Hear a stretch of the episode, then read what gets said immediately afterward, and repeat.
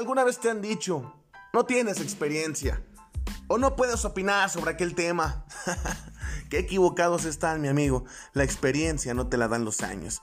La experiencia tú la vas forjando con el conocimiento, con la investigación, pero sobre todo con el atreverte a conocer nuevos horizontes, con el experimentar aquellas cosas que son desconocidas para ti.